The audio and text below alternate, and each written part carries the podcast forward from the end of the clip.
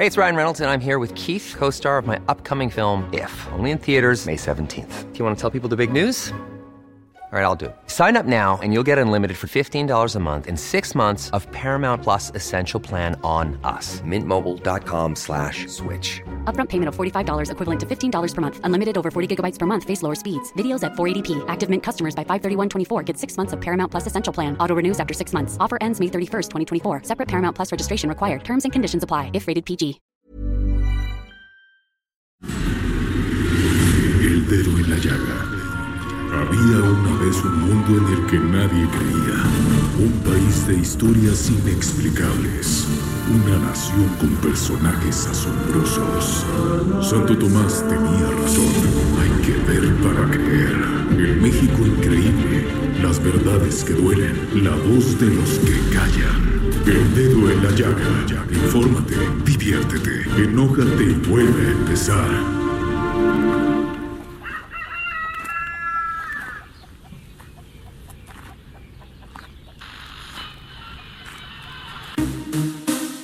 Señoritas, con el poder de Grayskull. Wisin y Yandel. Mira que yo andaba buscando una chica como tú que se mueva sexy al bailar. Que cuando llegue a la disco se forme un revolú y comience todo el mundo a mirar. La chica bombástica, sexy fantástica. ¿Cuál es la técnica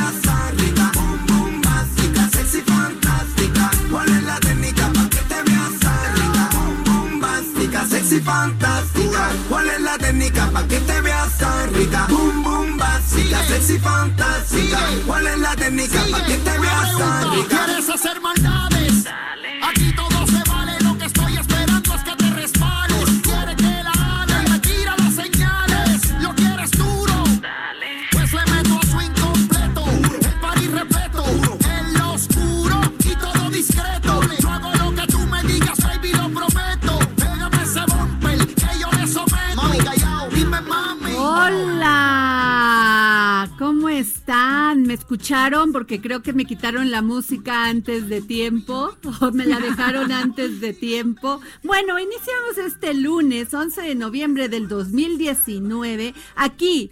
El dedo en la llaga con esta canción que se llama La, Chich- la chica bombastic del dúo puertorriqueño Wisin y Yandel. Claudia, ¿cómo estás? Hola Adri, muy buenas tardes. Pues qué buena canción para empezar esta semana, ¿Qué ¿verdad? tal? Pues hay que iniciarla con gusto, con emoción, con pasión por la vida, eh, dar lo mejor de nosotros mismos y mismas. Así es, Adri. Y ver todo como lo tiene que ver uno con la óptica, Así es. de salir adelante.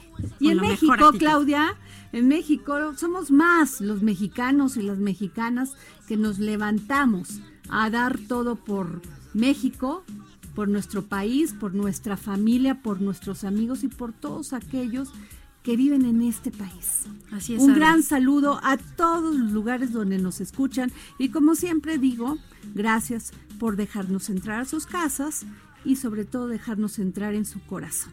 Muchísimas gracias. Claudia, ¿por dónde nos pueden escribir, ver y todo?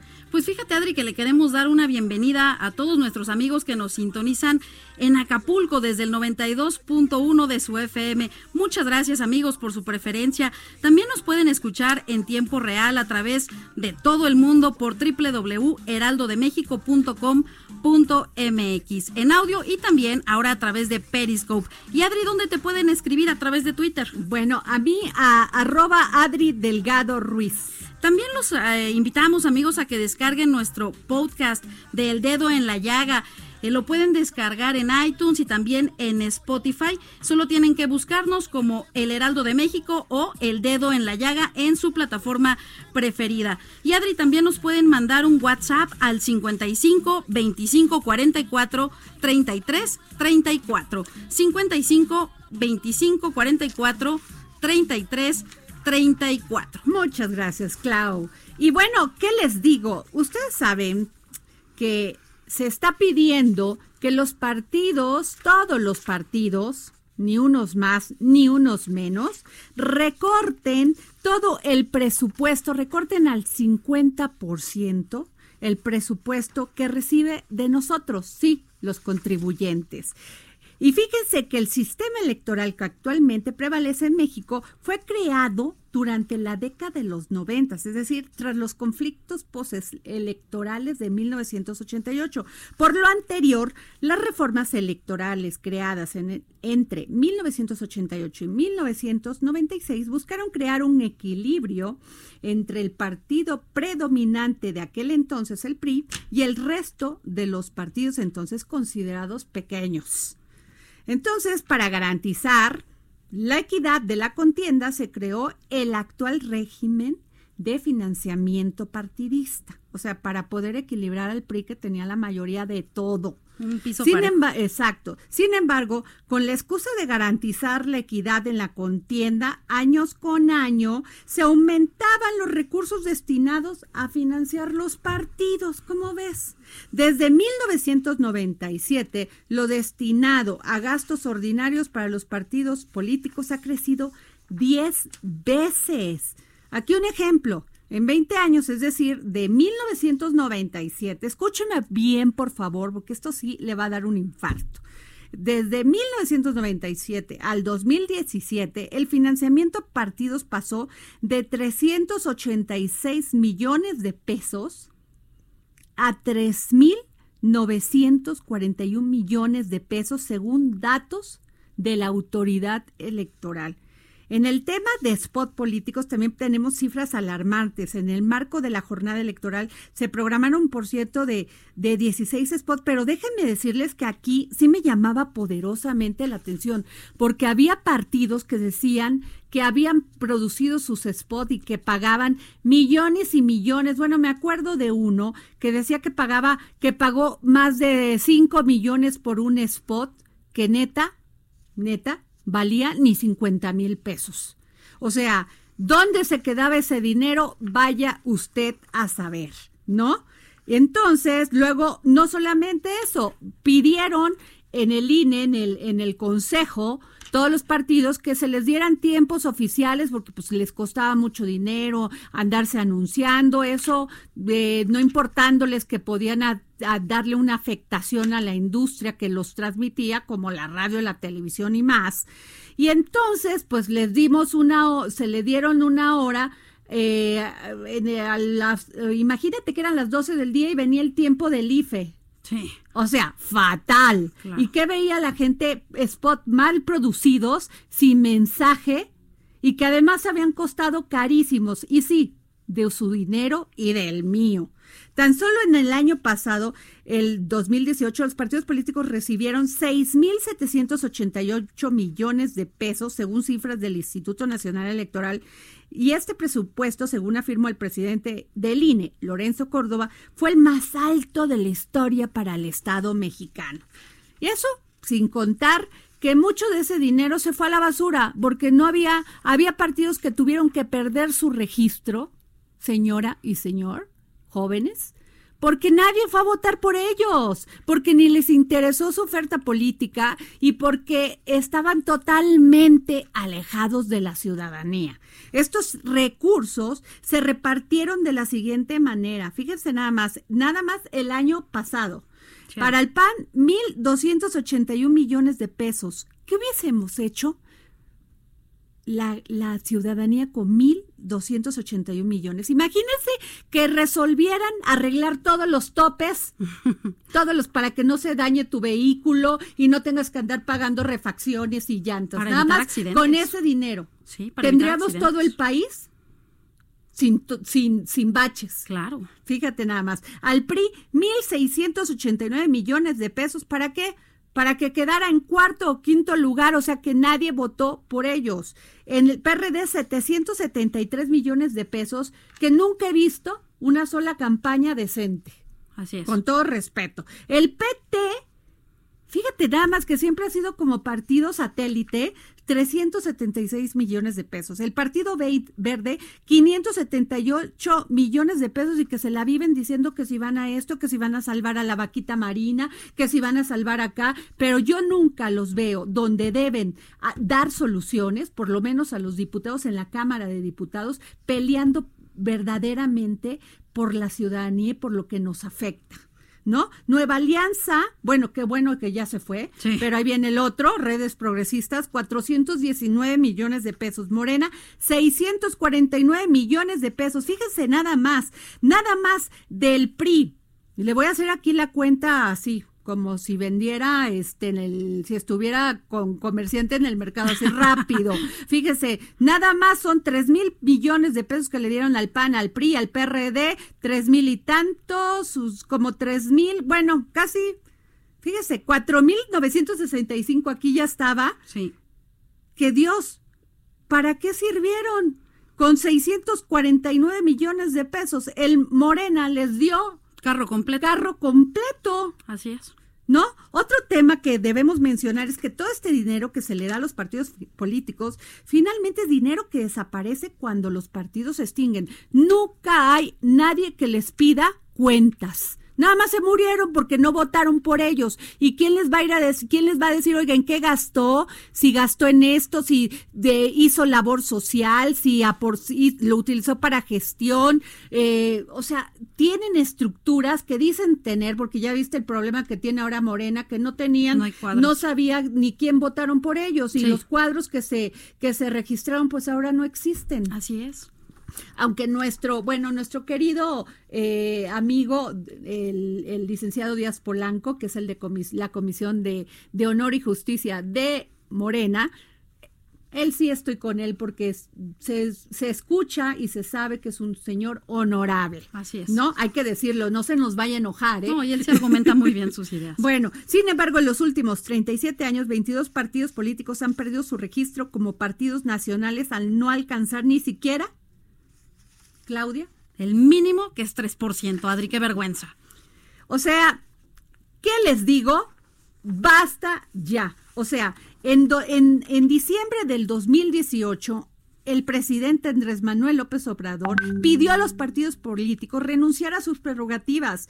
Y esto lo hizo de manera, dijo, por favor, de manera voluntaria, pero y ahí el presidente se los pide de manera voluntaria, pues no lo van a hacer. No, no hay voluntad. Porque de eso viven, de eso tienen su negocio, de eso tienen y, y la ciudadanía seguimos teniendo tantas falta de, de neces o sea, tantas necesidades que no son cubiertas, no hay dinero para, para este erradicar el dengue. Así es, Adri. Para tecnología, A ver, para ciencia, le- cultura. les quitan los, los, este, las becas al CONACIT Sí. ¿Y por qué se los tenemos que dar a los partidos políticos? Si necesitan financiamiento, que vayan y lo busquen y que la gente que desee votar por ellos les, les ayude, les apoye Así es. A sus militantes, eh, convencer a sus simpatizantes, pero ¿por qué nos deben de costar a la ciudadanía? ¿Cuántos niños que no tienen ni siquiera para una silla de ruedas, Claudia, para ir al hospital, para tener las medicinas básicas?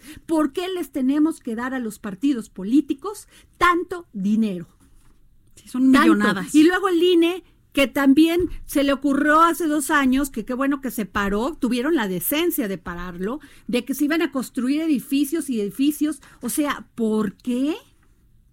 ¿No? Ojalá esto ya pare y lo vamos a seguir muy de cerca, porque a mí me parece un abuso de los partidos políticos a la ciudadanía. Y lo peor del caso, Adri, es que se, se mete mucho dinero, pero no construyen una democracia más creíble. A ver, no hay más punto. participación ciudadana. eh, tampoco se ven partidos más fortalecidos. No tienen credibilidad. Bueno, en temas de fondo como el aborto, unos son aquellos que tú pensabas que eran no- que eran muy liberales, pues resulta que no.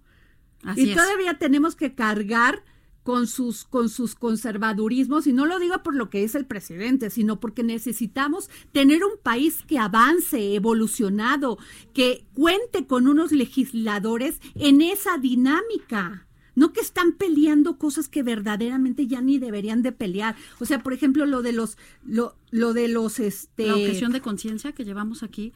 Claro, porque además lamentablemente se les olvida, Adri, que son representantes del pueblo y que no nada más tienen que votar lo que digan sus estatutos de los partidos, tienen que votar también lo que la gente a la que están representando necesita, porque ya llevamos aquí el tema de la objeción de conciencia en la en el Congreso de Nuevo León, donde lamentablemente pues se votó el hecho de que no se pudiera eh, eh, se pudiera objetar a la conciencia y no se atendiera a la gente a la mejor con SIDA, a la gente eh, que, que está migrando, a la gente con una preferencia sexual diferente, a la gente con un color de piel diferente. Entonces, como bien dices, Adri, lamentablemente no nos estamos viendo representados por estos eh, legisladores federales, legis- legisladores locales que representan a estos partidos políticos.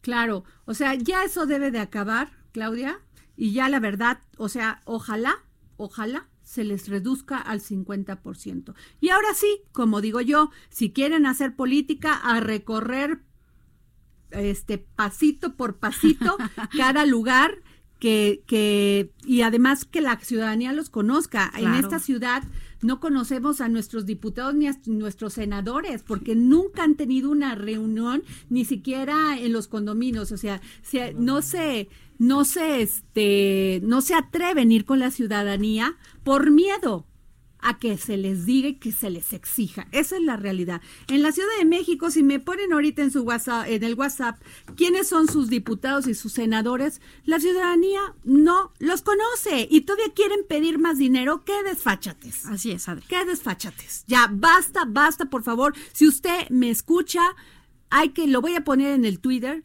este, por favor, manifiéstese, porque ya basta. Créame que si se reduce el 50%, podría haber escuelas dignas de para los niños, escu- este, escuelas donde haya lugar, donde puedan hacer ejercicio, Así donde es. tengan una educación física eh, de excelencia.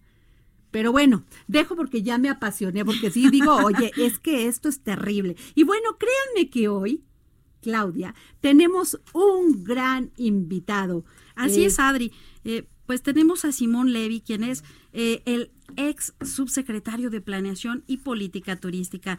Eh, fue hasta abril del 2019 subsecretario de Planeación y Política Turística de la Secretaría de Turismo encabezada por Miguel Torruco eh, en la presente administración. Él es licenciado en Derecho con especialidad en Comercio Exterior por la Universidad Nacional Autónoma de México, la UNAM maestro en Administración y doctor en Derecho por el Instituto Tecnológico Autónomo de México, el ITAM, y la Escuela de eh, Graduados de Administración de Empresas del ITESUM. Además, ha realizado estudios de posgrado en la Academia de Derecho Internacional de La Haya, el Instituto de Empresas de Madrid, la Universidad de Yale, la Escuela de Políticas Públicas Lee Kuan Yew y la Escuela de Gobierno John F. Kennedy de la Universidad de Harvard. Dentro de su trayectoria política, destaca haber sido director general de la Agencia de Promoción de Inversiones y Desarrollo para la Ciudad de México durante el sexenio de Miguel Ángel Mancera. En el área internacional, Simón Levy fue el primer abogado mexicano en obtener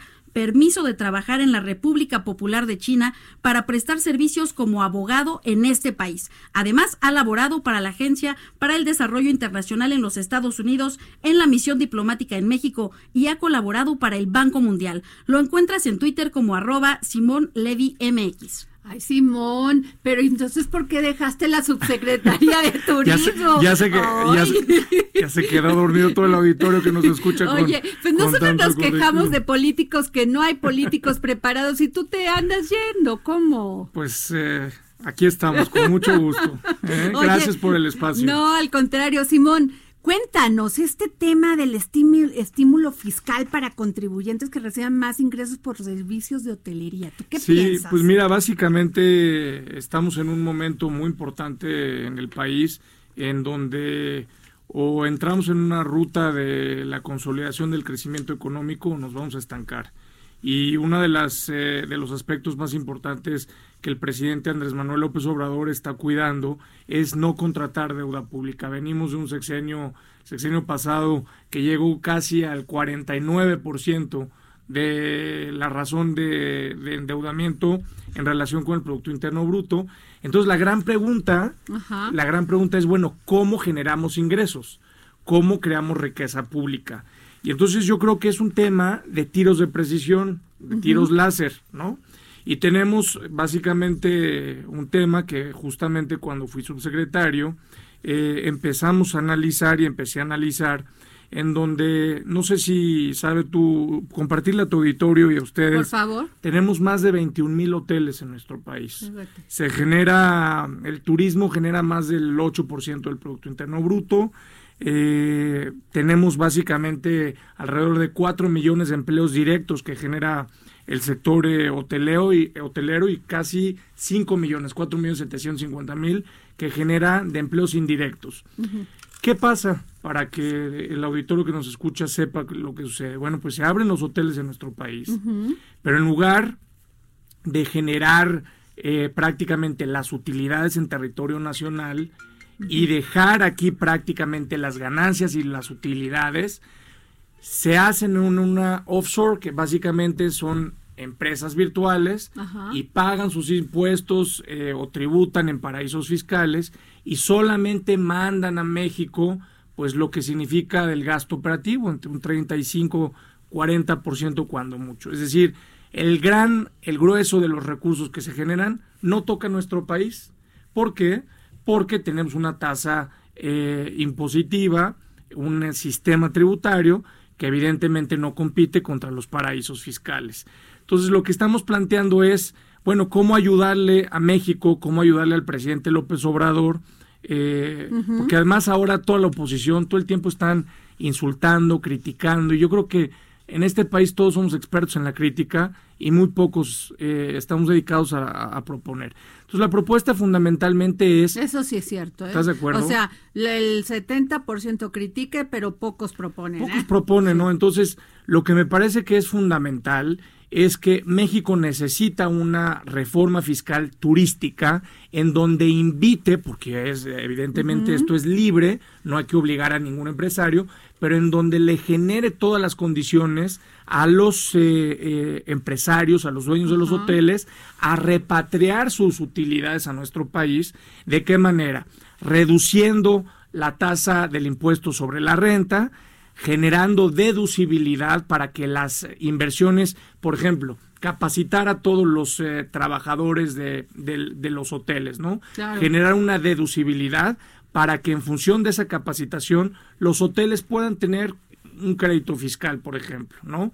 Eh, Ah, que ese es un buen tema, claro. entonces, con esto, México podría generar más de mil millones de dólares que hoy no tocan este país. Claro. Esa es básicamente la Oye, propuesta. Simón, y déjame preguntarte esto. Por ejemplo, yo ah, ya ves que hay muchas páginas que consigues en, en internet, Sí. ¿no? Donde puedas tú apartar un hotel, reservarlo. Le pagas a esa página. Justamente. sí. Fíjate, le pagas tú a esa página y ese dinero no entra a México. Eh, es exactamente lo que Entonces, estoy casi los casi los los este hoteles dicen, pues mejor que me, me reserven por acá y así Efectivamente. pues ni ni cuentas para el fisco. Efectivamente. Claro, que es mucho lo que estás diciendo. Es justamente para ahí va la propuesta, porque tenemos en realidad enormes consorcios fantasmas que nunca entra el recurso a nuestro país. Y lo que hay que hacer no es ni amenazar ni nada, simplemente hay que generar ventajas competitivas fiscalmente.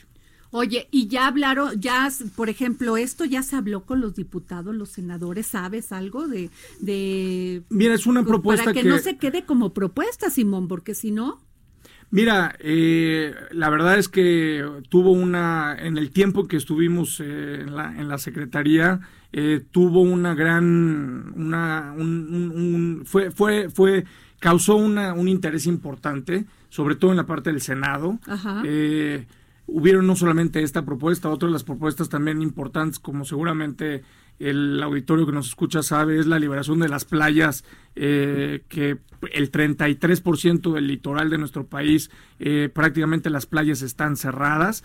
Y afortunadamente ahora el fin de semana pasado Semarnat logró abrir una de las playas más importantes representativas de Nayarit como fue la playa La Lancha. En fin, esta y otras iniciativas han tenido mucho, mucho auge, mucho eco.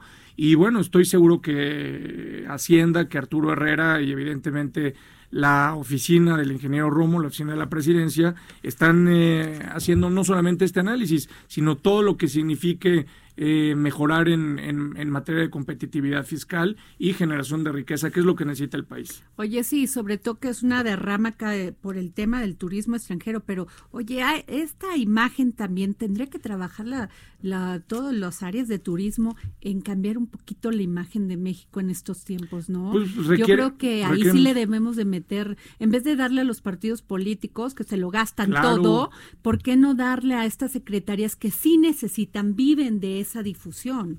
Yo creo que tiene que ser un esfuerzo público-privado, que eso ya lo está haciendo hoy el canciller, el licenciado Marcelo Ebrard, a través de la Dirección de Diplomacia Turística, que me parece algo muy importante. Por cierto, un saludo a mi amigo Nacho Cabrera, que está encabezando este esfuerzo en relaciones exteriores. Y sí, tienes toda la razón. Yo creo que México requiere mucho más promoción y esos recursos eh, semilla, porque a ver, antes todo el financiamiento venía del presupuesto público. Yo creo que esto tiene que ser un esquema compartido. Eso es un en gran donde punto. le toque no solamente al país, sino que le toque al empresario, porque tienes un esquema ganar-ganar. Lo mismo en el tema, en el tema fiscal. Con esta propuesta que se está haciendo, generamos, te digo, más de mil millones de dólares eh, que hoy no toca nuestro país. Y tú imagínate eh, poder captar este tipo de recursos en nuestro país, lo que esto servía de entrada para la promoción y para muchas cosas más. Claro, no, pues sí, y pues ojalá Hacienda ponga las, ponga los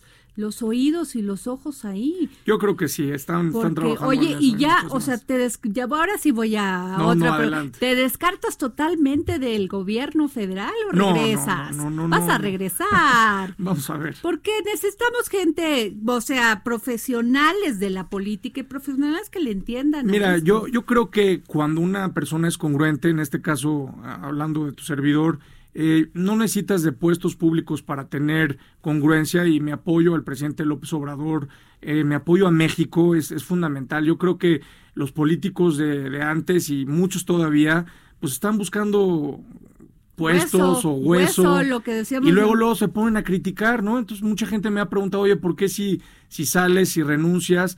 Que no es lo mismo salir de un puesto público que renunciar a un movimiento, por supuesto, ¿verdad? Ay, mira qué interesante, esa es la nota, claro. Entonces, bueno, ya con eso te dije todo, ¿eh? Ay, Simón, pues muchas gracias por haber estado aquí en el dedo en la llaga. Sabemos que tienes que irte a un compromiso, pero por favor, cualquier cosa que sea en, de este tema que realmente es importante y necesario para México, no dejes de, de- venir y estar Claro. aquí con nosotros y te agradecemos muchísimo que hayas estado No, aquí no, el gracias, felicidades por el espacio Sí, y qué vamos bueno a dar estén- y vamos a poner el dedo en la llaga y ojalá algo puedas hacer porque no es justo que este dinero se vaya a otros países y que aquí no paguen impuestos, o sea, que no que toda hacen la crecer la cantidad de recursos que podríamos utilizar para mejorar todas las plazas Eso de la capacitación turística. me pareció ¿Estás de fabuloso y que además sea deducible de Claro, impuestos para claro, los para claro. los y que y que generes Mira, más este, trabajo. ya con esto termino. Este país se había vendido al mundo por la mano de obra barata como una ventaja competitiva. Ajá. Es lo más cruel que debe haber. Nosotros tenemos que tener nuestra capacidad de ser competitivos, no por tener la mano de obra barata. Así es. Pues muchas gracias, Simón Levy. Muchas gracias. Encantado. Y vamos a un corte y regresamos. Escríbenos al WhatsApp en el dedo en la llaga 55 25 44 33 34 55 25 44 33 34 Escucha la H, Heraldo Radio.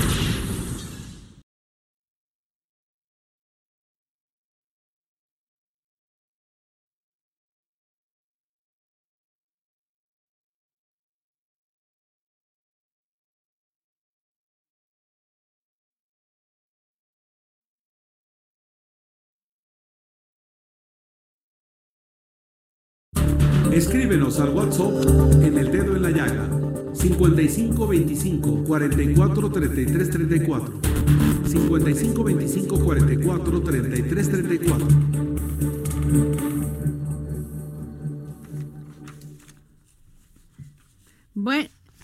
hola, hola, pues regresamos aquí al dedo en la llaga y hoy es lunes, Claudia. ¿Lunes de quién? De la jefa Merlos, ¿Qué Adri. tal? Eso bien dicho, mi Clau. Ay, Dios mío. ¿No? Aunque ella se apene y se Ay, ponga no roja, con todo cariño y respeto Ay, para gracias, la jefa Adri.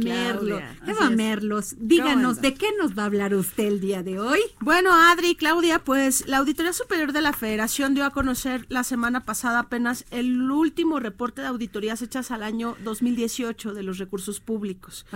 Y joya tras joya, hoja no, tras bueno, hoja, sí. descubres y tú has estado, bueno, de Nos un metimos- combativa. sí, de un combativa, es correcto. Pues mira, es que hay cosas que se firmaron el último día de gobierno de Peña Nieto. Ay, y sí, contratos que se la auditoría pasa, dice, ¿no? oigan, ¿dónde está esto? ¿Dónde está la lana? ¿Dónde está la obra? Dices... Bueno, mira, por lo menos, con mal- con pero dolo. ni siquiera dónde está la obra, eso sí ya es, eso sí es robo.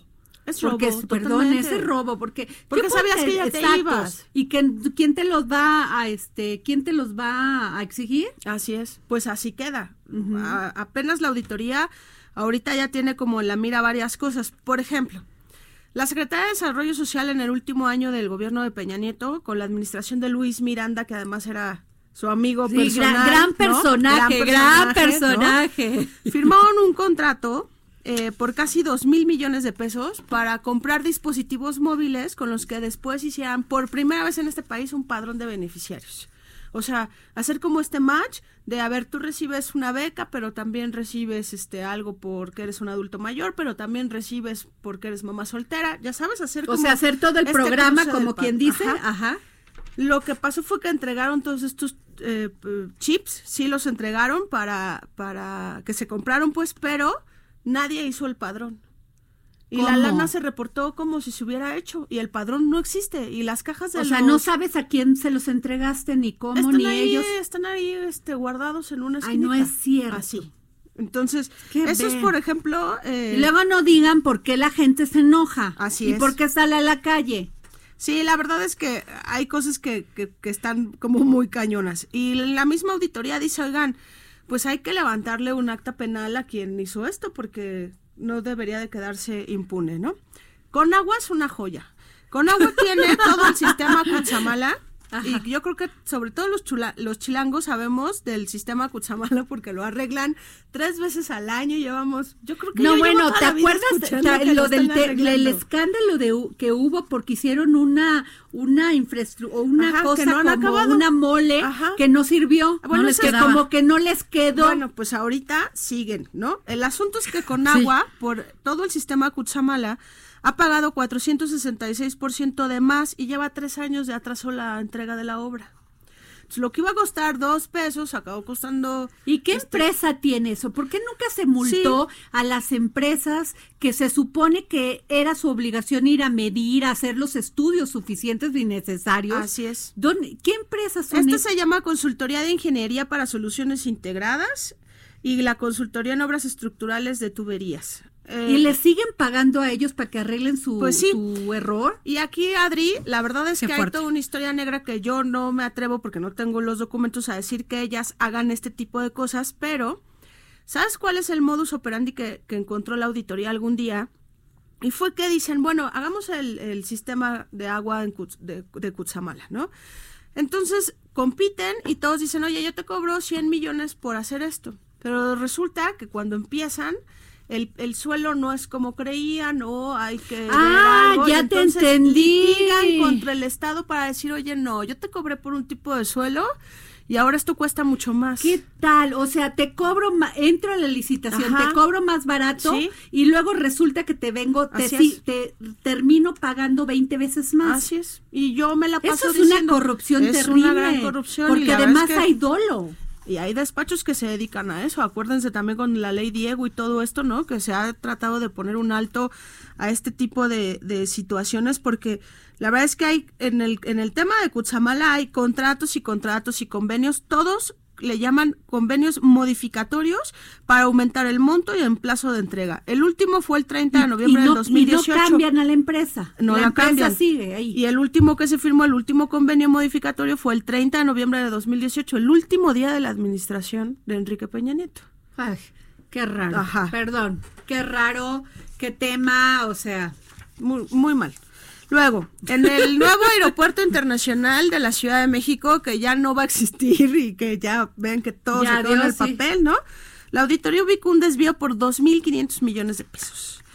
Esto porque pagos indebidos y sobreprecios por construcción. Y si- podríamos preguntar cuál construcción si no hay nada, ¿no? Claro.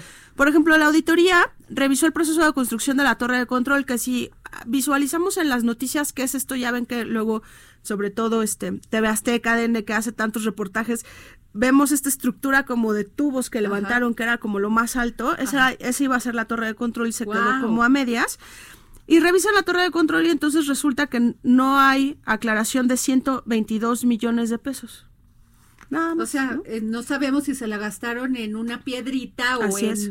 dos bultos de cemento o no sabemos. Ajá. Ajá. Por ejemplo, hay 60 millones de pesos que se pagaron para la habilitación y montajes de perfiles estructurales, así se llama, y resulta que ni siquiera hay pruebas de que haya llegado ese material, no hay pruebas de que se necesitara ese material. Por ejemplo, dice la auditoría, tengo datos de que se, usa, se usaron para una soldadura, pero, me dijo, pues la 60 estructura- millones para una soldadura. hay, hay partes, pues, ¿no? O sea, parte de esos 60 millones. Y dice la auditoría, pero yo ni siquiera distingo qué soldaron, ¿sabes? O sea, así la auditoría diciendo, esto está fuera de control. Hay una tercera obra auditada, la del edificio terminal del nuevo aeropuerto. De las observaciones dicen que 107 millones de pesos estaban pendientes por aclarar. ¿A qué, es, a qué llevamos esto? Los comprobaron como servicios de gerencia. ¿Qué es eso? Oye, André, ¿y ¿quién llevó todo el, la organización? Porque entiendo el subsecre- al Sí. secretario, ¿no? Sí. Que bueno, está, nos, aquí en Del Dedo Ajá. en la Llaga sí nos dio la secretaria de la Función función, Pública. pública, Norma- esta Irma Erendira Sandoval. Sandoval. nos dio le- la exclusiva Así que es. tú la publicaste en tu tweet, Así ¿no? es, Adri, de sí. que se está de las que las secretarías con más anomalías, con más observaciones era La SCT. la SCT. Pero independientemente de eso, ¿quién es el que llevó el proyecto del NAIM? Pues se hizo un fideicomiso. No me acuerdo bien el director, pero había un director del fideicomiso que ¿No había lo sido el director, el, el gobernador del estado de, Ah, es cierto, de Hidalgo? El, el exgobernador. Él empezó, Sí, ¿no? Tienes razón. Mi- Este Ángel eh, Núñez. Núñez, sí. sí. Sí. Algo así, ¿no? O sea, sí había como una oficina muy dedicada a esto, Y pero... ellos no se supone que tienen que dar y se les tiene que Claro, hacer pero a ver, es la en- historia de este país de siempre. Ahorita, ¿quién le pide resultados? Manuel Ángel Núñez Manuel. Ángel, sí. Pues todo se queda como en el aire y eso Oye, está Andrea, muy y eso cañón. es lo visible. Y esto es lo visible. Pero te voy a decir ahora que viene, porque la auditoría trae un tema que a mí me parece que es un temazo. ¿Cómo vamos a auditar todo lo que la 4T les va a dar a Centro y Sudamérica? Ya ves que anunció Andrés que le va a dar a El Salvador Ah, este, pues, 30 ¿cómo no millones de dólares manera? y ya ves que va a llevar el Sembrando Vida a Honduras y ya ves que... ¿Cómo lo vamos a auditar? La auditoría está de- este, parada de cabeza porque dice, oigan, si yo aquí me cuesta trabajo, ¿no? Porque no hay documentos, porque no hay muchas comprobaciones, ¿cómo le vamos a hacer para todos no los programas sociales? no hay una un consejo o algo La así auditoría de- lo que ahorita nos comentó es que ya acuerdo con Guatemala, con El Salvador y con Honduras, que va a tener eh, convenios de, colu- de colaboración para poder eh, comprobar eh, estos recursos. ¿Qué va a pasar ahí? Que son el Sembrando Vida, son algunos apoyos que se llaman Fondo México, que es Ajá. esto que van a ayudar a, a temas de migración principalmente, que es un acuerdo con Estados Unidos además, pero pues es la primera vez que, que la lana mexicana y federal abiertamente se va a otro país y entonces pues sale de nuestra jurisdicción. La auditoría lo que dice es de buena fe estos gobiernos dicen que nos van a ayudar a comprobar los gastos, pero habrá que ver si Pues mandamos sí. auditores a El Salvador. a Ojalá si no se sirve. equivoquen y hagan todo transparente, porque sí les digo, Andrea, Claudia, de veras escuchen, la gente, las personas estamos hartas de la corrupción, Sí. hartas, ya, ya no queremos, ya nos enojamos, eh, ya el cortisol, fíjate que vi, vi que la Secretaría de Salud Fíjate nada más, quiere quitarle, quiere grabar los impuestos a los refrescos para que la gente no engorde en este país y a las golosinas. Y yo digo, con que nos quiten el cortisol, el esta esta hormona que genera el Ajá. estrés de los políticos cada Sí, vez que hablan o cada vez que hacen algo Sí. y con que nos quiten la delincuencia, creo que gran parte de los mexicanos estaríamos más o menos más delgados, más delgados, delgados, tienes razón. ¿no? O sea, neta, de veras, ya estamos hartos. Sí, porque además, este, ahorita, por ejemplo, a quienes nos van escuchando en su auto, ¿no? Que de repente tienes un mal día, que te agobia el dinero, ¿no? Este, que estás ahí como viendo cómo vas a salir adelante de compromisos grandes o chiquitos, o sea, cada quien tiene sus problemas y, y la verdad es que yo digo que cuando trabajamos en los medios, estamos en medio de la danza de los miles de millones, ¿no? O sea, 2.500 millones en y el los dice aeropuerto. uno tan fácil. Exacto. O sea, ¿cuánto tienes que trabajar para ganarte muchas de las personas en este país? ¿Cuánto tenemos que trabajar para ganarnos un millón de pesos? Sí, cosa- A ver, la verdad es que puedes morirte y a no ver, y para ellos millón. es como mover Sí. hojas. O sea, nomás un soplido y pum, se mueve. Sí. Y también por este tema de la impunidad total, ¿no? O sea, lo que haga, pues ahora con el ejemplo un poco de lo de Rosario, con lo de este el secreta- el exsecretario de Comunicaciones y Transportes, pero en general todo esto queda solamente en el papel, porque ese es otro tema. Se presentan y se presentan denuncias penales de parte de la auditoría y ninguna ninguna Adri ha avanzado. Porque Ahora, la fiscalía se queda callada.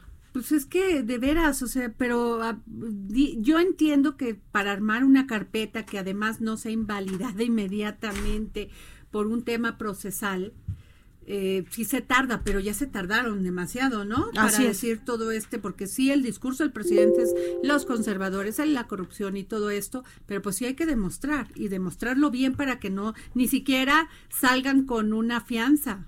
No, porque por ¿no? otro lado no el- se las tiren en la, Claro. con el juez de control. Porque la otra Así parte es. de ese discurso, Adri y Claudia, pues es que él no va a perseguir a nadie, ¿no? Que ya lo No, pasado, no, eso de perdón, yo soy muy pacifista, pero, o sea, Sí, a- para mí eso es impunidad, ¿eh? mi silencio ah, pues, Lo sea, dice mucho. Lo dice todo. Oye, jefa Andrea, fíjate que traemos otro tema que queremos que nos digas qué piensas. A ver, Claudia. Así Ah, es, Adri. Claudia Ivette, nuestra reportera bien, estrella, estrella. aquí del dedo en la Sí. llaga, hizo un gran, gran, este, un gran reportaje sobre el tema de las pensiones, que tú Wow. y yo lo hablamos. Sí. Ahí viene una crisis. Sí.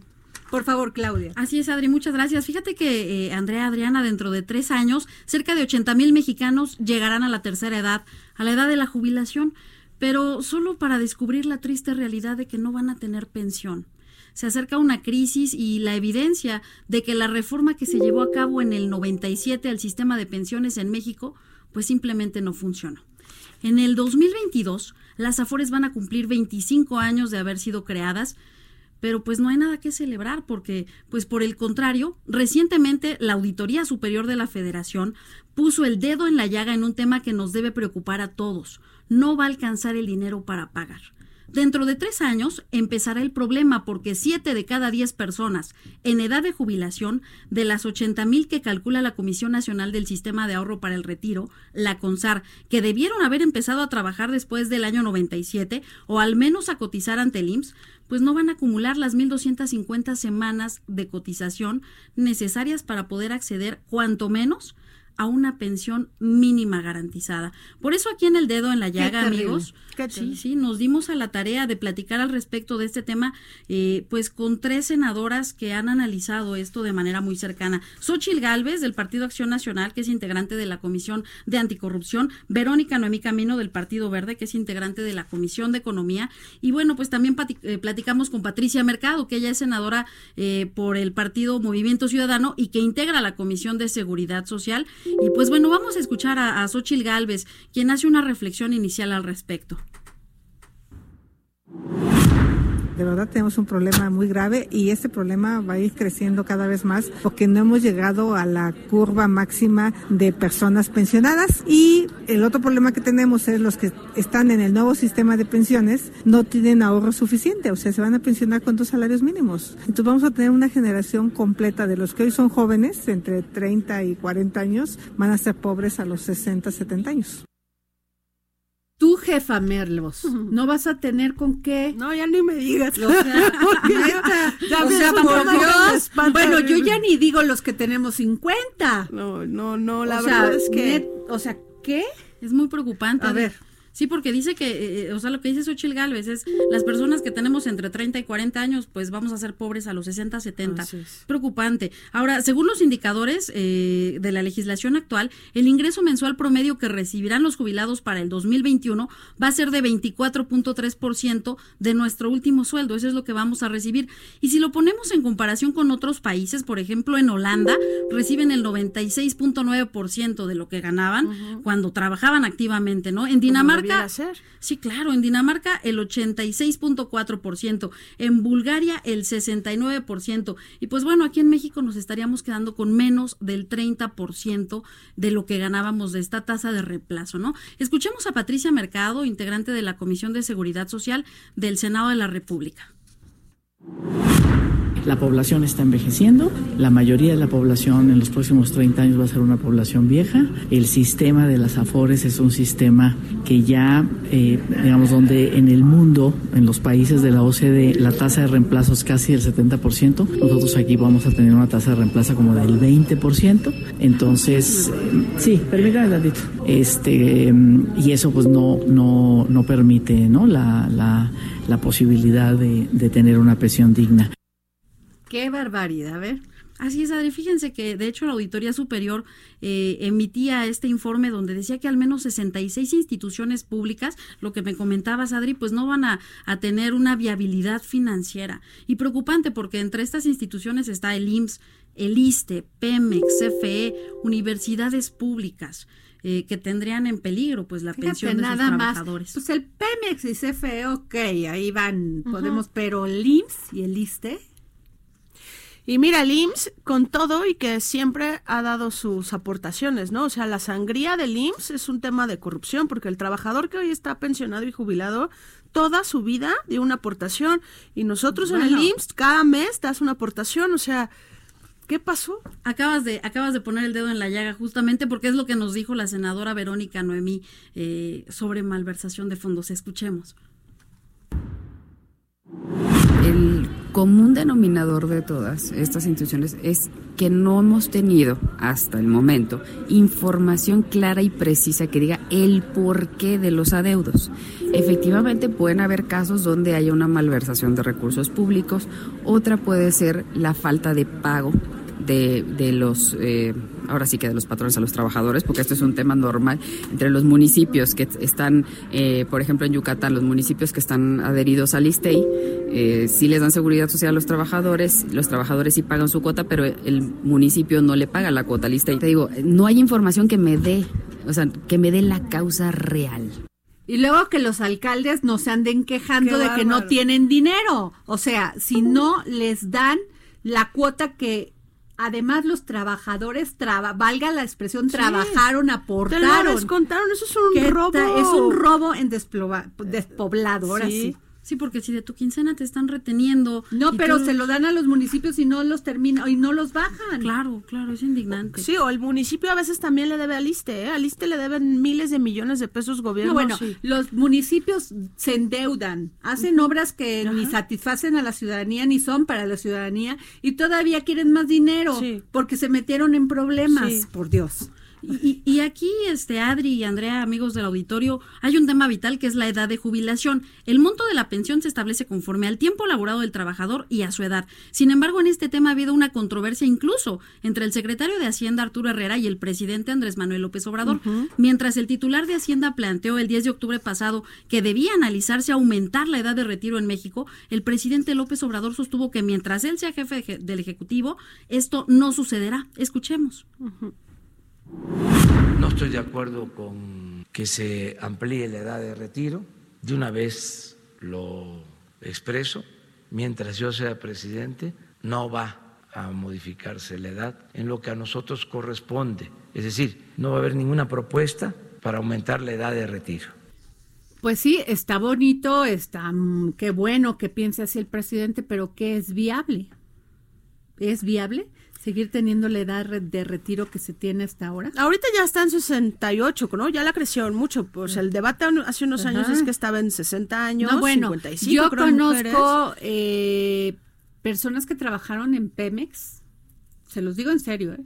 que a los 45 años ya eran jubilados. Sí. Yo o sea, y no hace 50, 60 años, hace 20. Tremendo. bueno, ahí hay algunos mitos no resueltos, este, o no comprobados, de que todos los que han pasado por las direcciones de Pemex, de IMSS, ¿no? Este, todo esto se llevan su buena. No, bueno, eso hay que investigarlo. Sí. ¿Cuánto se llevaron de jubilación? Porque además y cuánto les- uno, dos Pero deja de eso, ¿cuánto les de seguimos pensiones. pagando? Pues ya ves el tuit de Castañeda de hace dos semanas fue, no sé si lo No, vieron. no, a ver, Que reclamó que el ISSSTE no le había pagado su Ay, no, bueno. y todo el No, mundo dijo, oye, pero ¿cuándo trabajaste en el ISSSTE o qué hiciste? No, bueno, no sé. Vamos a investigarlo, me voy a sí, poner de acuerdo con a investigar. Pues la senadora Verónica Noemí Camino precisamente nos hablaba sobre cómo van a decidir. Vamos a escucharla. En anteriores ocasiones se habló de aumentar la edad de trabajo. Eh, fue mal recibido por la ciudadanía y entonces es cuando sale el presidente de la República, Andrés Manuel López Obrador, a decir no vamos a aumentar la edad, no va a ser en mi gobierno. Bueno, entonces, si no se puede aumentar la edad y tampoco tenemos información clara sobre las causas que están haciendo que estas instituciones tengan pérdidas o estén en riesgo de quiebra, ¿cómo voy a tomar decisiones como legisladora? ¿Sí? Ese es el tema. Entonces, ¿cómo van a tomar decisiones? Y además déjenme decirles que hay que tener mucho cuidado porque se está convirtiendo en una bola de nieve. Es que además el tema no es sexy políticamente, ¿eh? Nadie quiere pagar el costo. Así Nadie. es. Nadie quiere pagar ni los que se fueron, ni los que están, ni los que van a ver, o sea, ninguno. Y los partidos políticos, eso sí, muy buenos para pedir dinero de la ciudadanía. ¿No? De los tuyos, Andrea, Sí. que trabajas, jefa Andrea, todo el Sí. mes y, horas hasta horas. que voy a ser una viejita Eso sí son pobre. muy buenos para pedir dinero, pero para estos temas no quieren dar la cara. nada. Aquí es donde se necesita el dinero, Adri. Según datos de la Auditoría Superior de la Federación, los recursos destinados al pago de pensiones aumentaron 4.6 veces en la última década, pasando de, 3,000 o- de 388.660 millones de pesos en 2008 a 1.9 1.79 billones en 2018. Escuchemos a la senadora del PAN, Xochil Gálvez. Sabemos que uno de los pasivos más importantes que tenemos en la ley de egresos, pues justamente es lo relacionado a pensiones, porque sube, acabamos de ver que subió más todavía la esperanza de vida y obviamente cualquier cálculo actuarial queda rebasado y no hay la suficiente solvencia en ninguna institución prácticamente si no es con recursos públicos eh, y un país que no crece, que no tiene ingresos, pues sí pone en riesgo esta posibilidad. Entonces lo que tenemos que hacer es ponernos las pilas y hacer que México crezca, que los jóvenes trabajen para poder trabajar para las generaciones que ya se están jubilando. Pues sí, ojalá este la escuchen y ¿no? En vez de estar viendo si entraron las urnas o no, o si esto, o si el otro, o sea, qué barbaridad. Tienes razón. Es un tema que se tiene que poner sobre la mesa en las cámaras federales. Y bueno, en época de negociaciones económicas, pues por supuesto la palabra quiebra siempre es una preocupación. Vamos a escuchar a la senadora Verónica Noemi Camino. Entonces, este tipo de manejos de los dineros públicos no pueden estar en manos de cualquier persona porque al final esto es lo que provoca las quiebras de las instituciones. Pero ¿en manos de quién? Ya no les creemos. No, ya no. Y o la- sea, ¿cómo que en manos de cualquier persona? Pues, ¿dónde Y es el mismo los- cuento, Adri y Claudia. Ahora es culpa de nosotros y de la gente que trabajó 30 años y que merece una jubilación. Así es. Sí, no, bueno, o sea, me encanta que digan que hay muy buenas este intenciones y que hay que meter este al 60% de los trabajadores, pero yo veo que donde debe de estar ese ese dedo en la llaga es en la Cámara, en el Congreso. Y en el Congreso A la las hora- empresas, claro, ¿no? y con, la claro, pero con lo pues, fuerte pero las eso. empresas están las tiene que regular el gobierno Sí. y exigirles. Es correcto. Perdón. Pero ahí también entra el Congreso, ¿no? Por o sea, eso. es, ¿quién te da trabajo a los 60 o 70 años? Si quieren que te jubiles hasta los 75, ¿quién te va a dar trabajo a esa edad? No, bueno, y luego con empre- con este sistema laboral No, que, el futuro que es te muy pagas- negro para nuestras No, no, generaciones. ay, no, ya me dio, No, ya que me dio a ahorrar. este, pero créanme que este tema lo vamos a llevar aquí en el dedo en la llaga hasta que nos digan qué van a hacer con nuestro dinero. ¿No? Claro que sí. ¿Cómo ven? Me parece muy bien. pues muy buenas tardes. Coma rico. Duerma rico. Síganos aquí en Heraldo Radio en vivo. Y los dejamos con Carlos Motan en México Potencia Económica. Muchas gracias. Hasta mañana.